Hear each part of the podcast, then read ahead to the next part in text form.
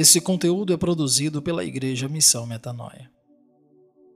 Todo aquele, pois, que escuta estas minhas palavras e as pratica, assemelha-lo-ei ao homem prudente, que edificou a sua casa sobre a rocha.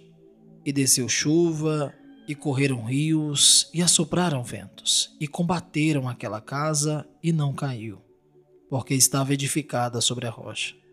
Estamos ouvindo o nosso Senhor, e naturalmente significa que estamos aceitando o que ele diz como autoridade. Isso é mais do que alguns fazem nesse momento, pois eles julgam os ensinamentos do Senhor. Mas ouvir não é suficiente. Precisamos praticar essas coisas. Deve haver piedade prática ou nada está certo dentro de nós. Tiago, em sua epístola, diz que a fé sem obras é morta. Que todo ouvinte torne-se também praticante da palavra.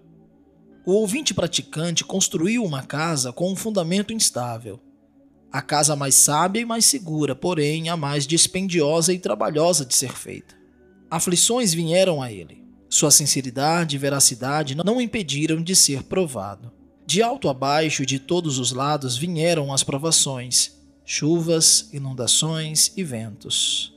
Nenhum anteparo é interposto, pois todos esses combateram aquela casa.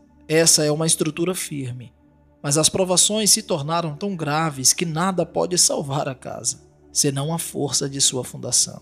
Porque o apoio principal é bastante inamovível. Toda a casa é preservada.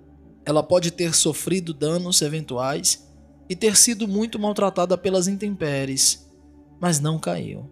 Que a rocha eterna seja louvada. Depois da terrível tribulação, podemos dizer sobre a nossa fé: não caiu porque estava edificada sobre a rocha. Com essa palavra, a minha oração é para que você, meu irmão e minha irmã em Cristo, esteja com a sua fé, com seus desejos, com seu coração, totalmente sobre o alicerce que é Jesus.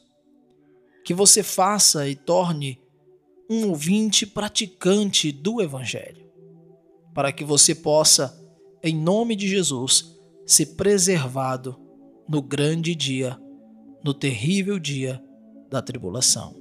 Que Deus abençoe sua vida e até o próximo episódio.